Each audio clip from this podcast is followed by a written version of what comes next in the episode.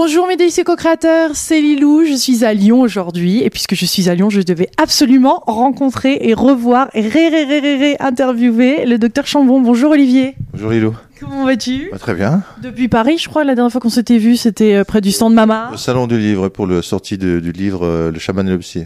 Tu t'arrêtes plus, hein. Là, j'ai deux autres bébés dans les mains que tu as, écrit, euh, qui sont sortis, Expérience extraordinaire autour de la mort. Tu as un sujet, en ce moment, on parle beaucoup des NDE, mais là, c'est plus que les NDE. hein. C'est plus large que les NDE. C'est en fait, moi j'appelle ça les phénomènes périmortels, c'est-à-dire ce qui se passe juste avant la mort, ce qu'on appelle les visions des agonisants ou near death awareness ou aussi euh, deathbed visions. Enfin bref, les expériences de mort imminente, ça c'est pendant.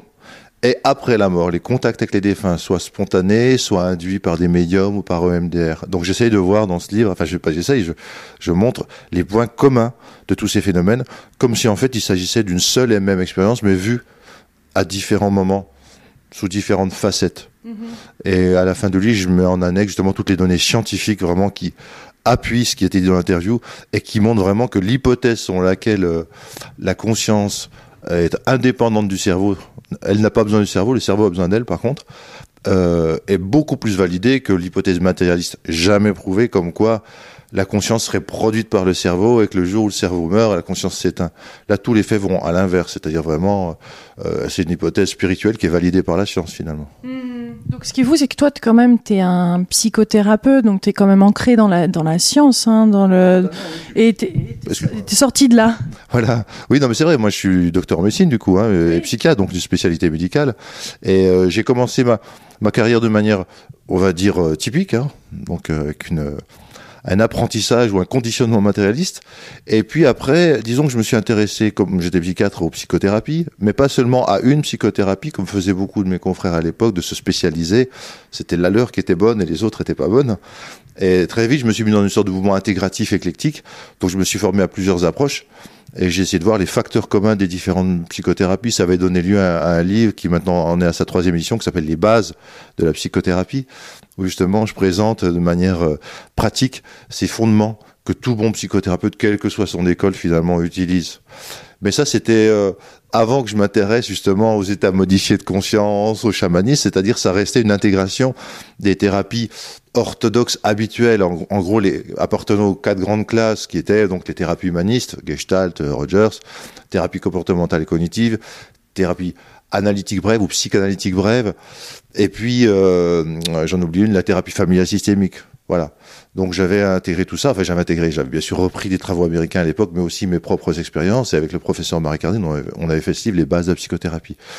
Et ce qui a fait un tournant, on va dire, dans ma carrière, pour en arriver à m'intéresser à des sujets comme ça, donc a ce livre, et puis celui qui représentait Psychothérapie et Chamanisme, voilà, qui là est un manuel pratique pour intégrer euh, vraiment les points de vue chamaniques, les pratiques chamaniques, les méthodologies et les points de vue chamaniques avec des thérapies modernes, on va dire, mais quand même qui utilisent des états modifiés de conscience ou qui utilisent le corps. Parce que c'est vraiment le point commun entre le chamanisme et les psychothérapies intégrables avec le chamanisme, c'est qu'elles passent par des états modifiés de conscience, par des visualisations ou de l'imagerie, par l'utilisation du corps. Et donc dans ce livre, je montre comment on peut, pratiquement, il y a plein de procédures pratiques, hein, des, euh, euh, comment on peut atterrir pratiquement donc les différentes techniques chamaniques, c'est-à-dire recouvrement d'âme, extraction chamanique, voyage dans les trois mondes chamaniques, monde d'en haut, monde d'en bas, monde du milieu. Euh, donc, euh, qu'est-ce qu'il y a encore d'autre? Euh, bah, c'est, déjà pas mal. Comment, comment on peut intégrer ça? Euh, travail avec les de psychopompes avec les défunts. Comment on peut intégrer ça avec des techniques comme l'imagination active de Jung ou le réveil dirigé de Dessoil, le focusing, qui est une méthode qui travaille par le, le- le- sur le corps de Genlin, le TIPI ou TIPI de Luc Nicon, qui est une nouvelle méthode émergente en France, mais qui est vraiment très bien, quoi. Euh, euh, la cohérence cardiaque, euh, l'hypnose, le MDR, mais j'en oublie sûrement encore. Tout se rejoint alors. hein. Ah, on peut faire en sorte, quand on travaille au niveau de l'âme, moi j'appelle ça le monde du rêve, l'âme. C'est c'est la même chose. hein. Quand on travaille au niveau du monde du rêve, avec ces différentes méthodes, oui, on, agit pareil, comme je disais tout à l'heure pour les, phénomènes périmortels, on agit sur les différentes facettes d'un même phénomène. La présence de l'âme, son incarnation, ou sa dissociation, sa désincarnation en cas de traumatisme ou en cas de, problème du corps. Et son lien avec l'esprit, parce que dans le livre, vraiment, j'ai un chapitre théorique qui est très important, parce que vraiment, pour moi, il m'a éclairci ma propre pensée quand je l'ai écrit. Hein, Laurent Hugli disait toujours, on écrit les livres qu'on aurait aimé lire, mhm. hein, pour en fait. Et là, j'ai fait vraiment dans un chapitre de livre, psychothérapie et chamanisme, j'ai fait un chapitre sur la différenciation entre ego, âme et esprit avec un grand E, c'est-à-dire euh, l'esprit unique. En fait, euh, dans beaucoup de traditions mystiques ou chamaniques, hein, on retrouve le, grand esprit, l'univers, le grand tout, le Wakantanka, en fait, on peut l'appeler comme on veut, qui finalement est un vide plein ou une, infinie mer de possibilités qui s'actualise non selon les consciences qui, qui naviguent dessus, on va dire. Et cet esprit se différencie en âme. D'ailleurs, ce qu'on appelle les esprits avec un petit e dans le chamanisme, ce sont des âmes en fait, ce sont des équivalents d'âmes, c'est-à-dire des parties du grand esprit qui se sont différenciées.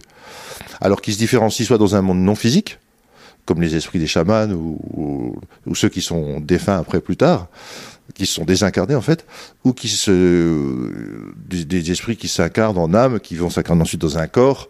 Mhm. Donc ça, c'est les humains entre autres, ou les, ou, les animaux ou les plantes, parce que pour le, dans le chamanisme ou dans l'hypothèse spirituelle, tout a une âme.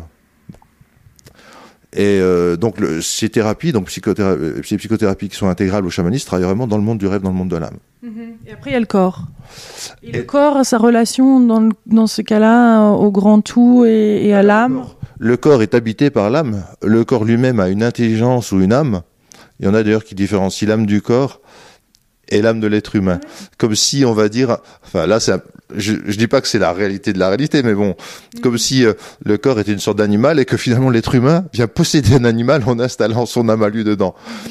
Bref, on n'est pas obligé de croire ça. On peut simplement prendre l'hypothèse, euh, euh on va dire, euh, comme quoi l'âme vient habiter le corps et le mouvoir avec son souffle, hein, pneuma au psyché, quoi.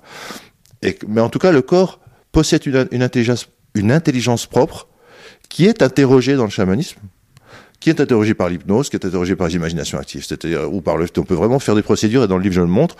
On parle avec l'esprit du corps et l'esprit du corps te répond pendant que tu fais le MDR ou mhm. le FT. C'est lié forcément à l'âme. Ah, c'est forcément lié à l'âme. Il y a une communication âme-corps euh, qui existe. Tout à fait. C'est obligé. Bah, c'est obligé, c'est-à-dire que bon, là c'est un point, là c'est un point théorique comme un peu épineux, hein, ce qu'on est en train de soulever, parce que euh, je te dis soit le, fait de dire qu'on est une âme qui possède un esprit animal qui sous forme de corps, ou bien de dire que c'est juste l'âme qui habite et qui meut le corps. Bon, ça j'en suis pas encore à savoir les, attitudes des, faits, mais ce qui est sûr, c'est c'est très intéressant pour la pratique de différencier la personnalité, l'ego, qui est faite pour opérer dans la réalité matérielle, quoi, pour la survie, pour euh, bah, obéir aux, codes sociaux, pour euh, pouvoir comme s'adapter au minimum à notre monde matérialiste ou matériel, les deux. Par contre, l'âme est vraiment nécessaire parce qu'elle est au-delà de l'ego. C'est-à-dire qu'on peut faire trois cercles concentriques. Il y a un grand cercle qui est celui de l'esprit, qui contient un cercle moyen qui est celui de l'âme, et à l'intérieur, il y a un petit cercle qui est la personnalité. Mhm. C'est-à-dire qu'il y a vraiment une, suprématie, un, ordre de créateur ou de création. Le cercle supérieur crée le cercle inférieur, qui crée, euh, crée le cercle moyen, qui crée le cercle inférieur. On va dire l'ego est subordonné. L'ego, c'est un peu, on pourrait dire, l'âme qui arrive dans le corps, dans la réalité matérielle, c'est un peu scratché, comme un vaisseau spatial se scratcherait, puis qui a du mal à retrouver tous ces morceaux, qui doit se reconstituer autour de notre vie, on doit spiritualiser la matière ou matérialiser l'esprit. Et donc finalement, toute notre vie, on repasse, euh, on repasse par là à retrouver les, les, fragments d'âme peut-être qui sont partis avec les traumatismes de la naissance, les traumatismes de l'éducation, euh, bah, toute, toute la vie qu'on nous oblige à vivre, qui est pas une vie juste pour le pour l'âme, on va dire. Euh, contrairement pour dire d'un exemple, dans le, dans le chamanisme, dans les peuples chamaniques, faire attention à ses rêves, c'est extrêmement important. Si on fait pas attention à ses rêves, on, a une perte d'âme. Mm. Nous, dans notre monde matérialiste, est-ce que tu crois qu'on apprend ça à nos enfants, de recueillir les bouts de rêve et puis de les honorer en les, en les incarnant par des rituels ou, par des actions concrètes dans la réalité? Mm. Donc bref, cette âme, elle est forcément un peu dissociée. Elle a forcément été un peu, un peu perdue au cours de son incarnation dans notre corps. J'ai une question parce que quand même, tu, tu, tu, reçois euh, beaucoup de personnes ici. Là, on est dans ton cabinet. Donc, euh, qu'est-ce que tu te rends compte de quoi sur la société, sur les, les, les blocages? Ou est-ce qu'il y, y, a des points communs comme ça que tu retrouves entre ce qui nous permettrait d'accéder plus à cette âme, à cet esprit? Qu'est-ce qui nous manque dans notre société? Ou est-ce qu'il y a un diagnostic un peu général? Ah ben, de toute façon, pour retrouver son âme, c'est clair qu'il vaut mieux déjà la chercher. Donc c'est clair qu'il vaut mieux un jour se dire, matériellement, et ça j'en vois tous les jours dans mon cabinet, des gens comme ça, matériellement, j'ai tout pour être heureux, j'ai tout réussi. Pour un homme, admettons l'homme de 50 ans, j'ai une super femme, mes enfants, géniaux, puis ils sont dans les grandes écoles. On va tous les ans, deux semaines à Hawaï ou trois semaines en vacances. J'ai deux grosses voitures, dont une voiture de sport. Euh, je suis dirigeant de mon entreprise et tout marche bien. Mais je suis malheureux comme les pierres. Donc j'ai compris que ça servait à rien, tout ce qu'on m'avait dit qu'il fallait que je fasse pour être heureux. Et là, les gens, donc forcément, sont appelés à se dire, bon, il y a peut-être autre chose. Il y a peut-être un au-delà de la matière, du visible, de l'ego, des réussites, des performances, de j'ai, de l'avoir. Et là, forcément, j'utilise avec eux des méthodes qui vont les conduire dans leur monde du rêve ou dans leur monde de l'âme. Mais et c'est pas de la manipulation, c'est sans leur dire, parce que si je dis à ces gens-là, on va faire de la thérapie spirituelle, ils vont, parce qu'ils ont, pour eux, c'est complètement hors de leur monde. Donc je leur fais découvrir cette partie d'eux qu'ils ignoraient. Et ça, c'est drôlement important. Mhm. Donc c'est vraiment, mais pour les personnes qui n'ont pas accès à ces thérapies ou ne le font pas, ils sont chez eux. Comment, qu'est-ce, est-ce qu'il y a un, mal? Est-ce qu'il y a, il y a quelque chose en fait qu'on a vraiment, on a pris un, virage dans notre société? En effet, le virage du matérialisme, et c'est jamais assez, on n'en a jamais suffisamment. Mais il y, a bien des portes à cette âme. Il y a bien des choses qu'on peut faire. Une fois qu'on a réalisé que, que, que l'âme est là et on a envie de qu'elle soit plus présente au quotidien, qu'elle nous guide et qu'elle nous parle les gens souvent ils découvrent qu'ils ont une âme parce qu'ils font des rêves extraordinaires. Ils reçoivent des informations avec une véracité, une vividité, enfin une vivacité, pardon, et qui les marque. Donc ils disent tiens, je suis en rapport avec un plus grand soi, avec un grand S. Mais il y a aussi le fait que maintenant, on est vraiment en train de, virer de paradigme. Hein.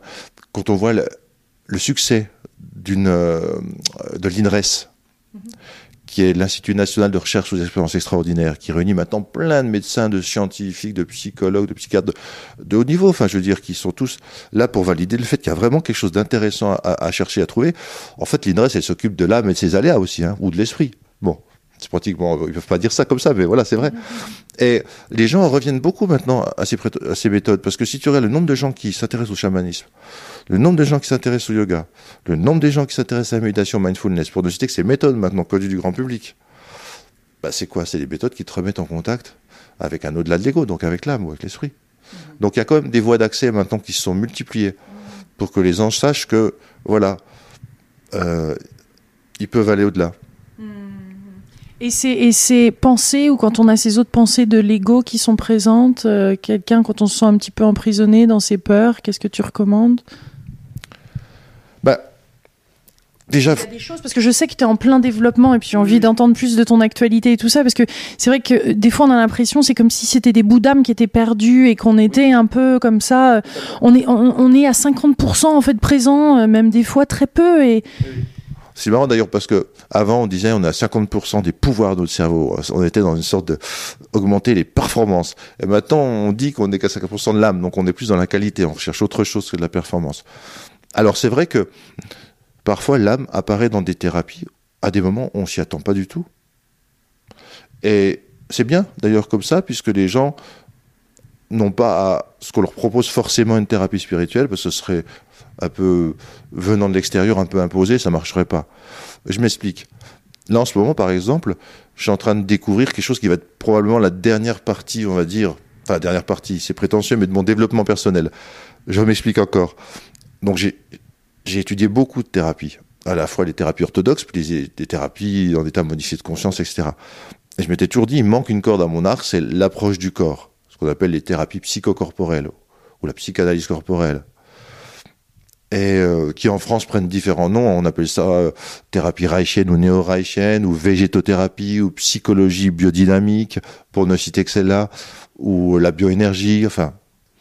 Et euh, et donc j'ai commencé une, à la fois une, une, thérapie avec une thérapeute expérimentée qui m'emmène bah, dans des endroits où je connaissais pas, dans mon corps et dans ce que mon corps a comme mémoire et comme bout qu'il avait un peu perdu, des souvenirs, des émotions, des contractions, des inhibitions, euh, quelque chose qui, qui le coupait de lui-même, de, de, son âme.